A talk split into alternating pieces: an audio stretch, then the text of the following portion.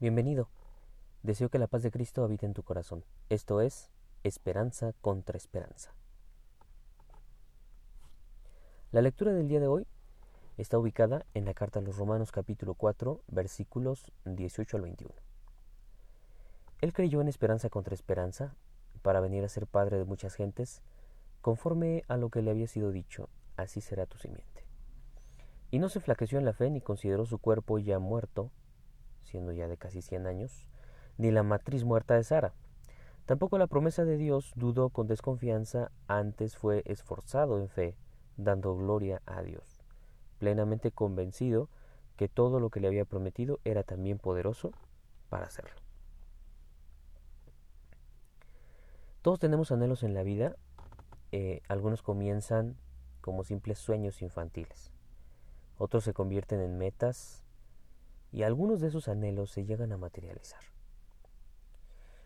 Pero también hay muchos anhelos sin cumplir, que se mantienen vigentes en nuestra mente mientras son alcanzables de acuerdo a nuestras condiciones de vida. Por ejemplo, una aspiración que muchos hemos tenido desde niños es tener un coche deportivo. Ese anhelo se mantendrá vigente en nuestra mente mientras nos sentimos en condiciones de cumplirlo. Pero si llegamos a cierta edad o nos parece que las posibilidades de reunir un gran capital fuera de nuestras prioridades cotidianas se esfuman, entonces dejaremos de tener la esperanza de conseguirlo.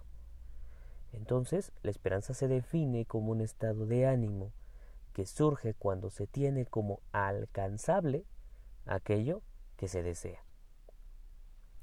Es decir, la esperanza está vigente mientras sentimos real la posibilidad de obtener o de alcanzar algo. Ahora pensemos un poco en Abraham y Sara. Ellos habían tenido una, una buena vida. Nunca habían padecido escasez, siempre habían gozado de buena salud, llevaban una vida que muchos desearían tener. Vivían en paz, eran amados por sus empleados y encima de todo, Abraham era amigo de Dios. Pero había una promesa que ya hace bastantes años Dios le había hecho y aún estaba sin cumplirse. Abraham estaba por llegar a los 100 años y Sara a los 90, una edad en la que biológicamente es imposible concebir un hijo. Sara de por sí padecía esterilidad y a esa edad no había ninguna esperanza de poder concebir. Es más, varios años antes, en un intento por hacer cumplir la promesa y darle descendencia a Abraham, Sara recurrió a una vieja ley de la ciudad donde habían vivido, que le daba el derecho como señora de la casa de tener hijos por medio de sus criadas. Pero nada de esto trajo buenos resultados, sino que terminó por complicar las cosas en el hogar y el hijo de la promesa siguió sin llegar. Pero la Biblia nos dice que Abraham creyó. Una ocasión, siendo Abraham de noventa y nueve años, le apareció el Señor con un par de ángeles para darle la noticia de que su esposa le daría a luz un hijo. A los 99 años de Abraham. Abraham creyó. Parecía absurdo creer. Abraham era ya muy viejo, su esposa estéril y de edad avanzada también. ¿Quién sería capaz de creer algo así? Conozco familias que por años han intentado tener un hijo y tras llegar a una edad de unos 40 o 45 años se dan por vencidos. Pues todos sabemos que cuando se pasa esa edad es casi imposible tener un hijo, más aún para quienes han tenido que luchar contra la esterilidad. ¿Cómo podría Abraham creer? Si Abraham y Sara ahora mismo fuesen a la clínica de fertilidad más prestigiosa del planeta los regresarían a casa diciendo que no hay nada que pueda hacerse. ¿Cómo buscan tener un hijo a los 99 y 90 años respectivamente? Las posibilidades reales de que el anhelo de esta pareja se cumplieran eran prácticamente nulas. Pero Abraham creyó. No había esperanza. Por eso es que Pablo dijo que Abraham creyó en esperanza contra esperanza. Tuvo esperanza cuando tenerla era absurdo, tuvo fe cuando las posibilidades eran nulas, creyó cuando no había lógica en hacerlo. Ahora me parece un poco más fácil de entender por qué se le llama el padre de la fe. Tenía una fe tremenda. Salió sin saber bien a bien a dónde iba.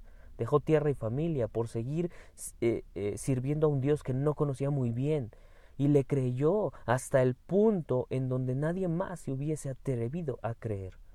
Pensando en esto, me gustaría reflexionar sobre el nivel de nuestra fe. Y no te estoy preguntando si quieres ser millonario o si puedes ejercitar esa clase de fe, si es que se le puede llamar así, de aquellos que pretenden disfrazar la fe de optimismo o de una seguridad para que nuestros caprichos se cumplan. No, me refiero al nivel de fe auténtica, fe como la de Abraham, que navegó sin miedo sobre las aguas de lo imposible, creyendo a la promesa de Dios, aunque pasaron décadas para que el cumplimiento llegara. La mayoría de nosotros oramos a Dios pidiendo muchas cosas, cosas que esperamos que el Señor atienda con celeridad, y en pocos días caemos en la desesperación por no obtener la respuesta que deseamos. Me ha pasado muchas veces, yo creo que a ti también. Pero este es un pasaje bíblico que nos trae enseñanza para este tiempo. Un personaje que debía creer a pesar de las circunstancias, un personaje que tuvo fe cuando ninguno de nosotros la hubiera tenido, un personaje que creyó a pesar de todo. Abraham llevó su fe a un nivel muy alto, su confianza en Dios era tan grande que varios pasajes de la Escritura lo citan como un gran ejemplo de fe. Hoy puedes pedir a Dios que te ayude a llevar tu fe a un nivel más alto, para creer en esperanza contra esperanza, para confiar en Dios plenamente y tener una fe paciente, auténtica y fuerte, como la de Abraham. Que Dios te bendiga.